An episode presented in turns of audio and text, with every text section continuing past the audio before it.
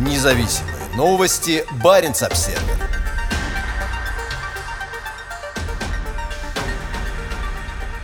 Активистка из Коми.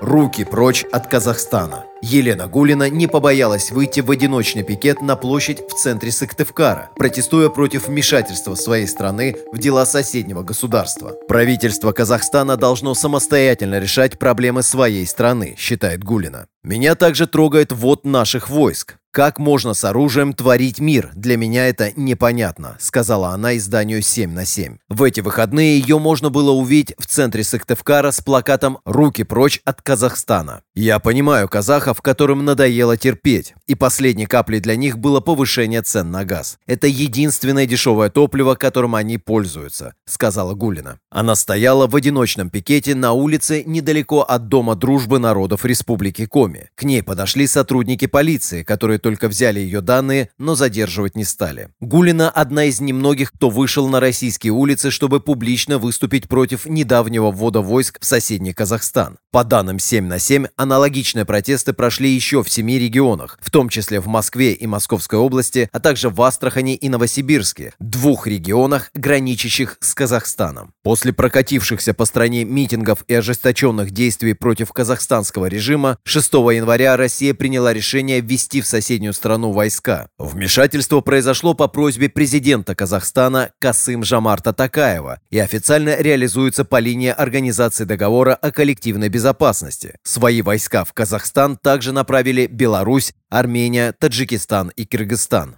По словам Такаева, главную роль в беспорядках сыграли иностранные боевики, задачей которых было создать хаос с последующим захватом власти. Решение Организации договора о коллективной безопасности о вводе войск имело решающее значение для пресечения столкновений, заявил он на встрече с лидерами организации 10 января. Это первый случай отправки сил возглавляемого Россией оборонного альянса в одну из шести стран-членов. Орган коллективной безопасности был создан в 1992 году. Одна из его задач – это оказание военной помощи странам-участницам в случае нападения внешних сил.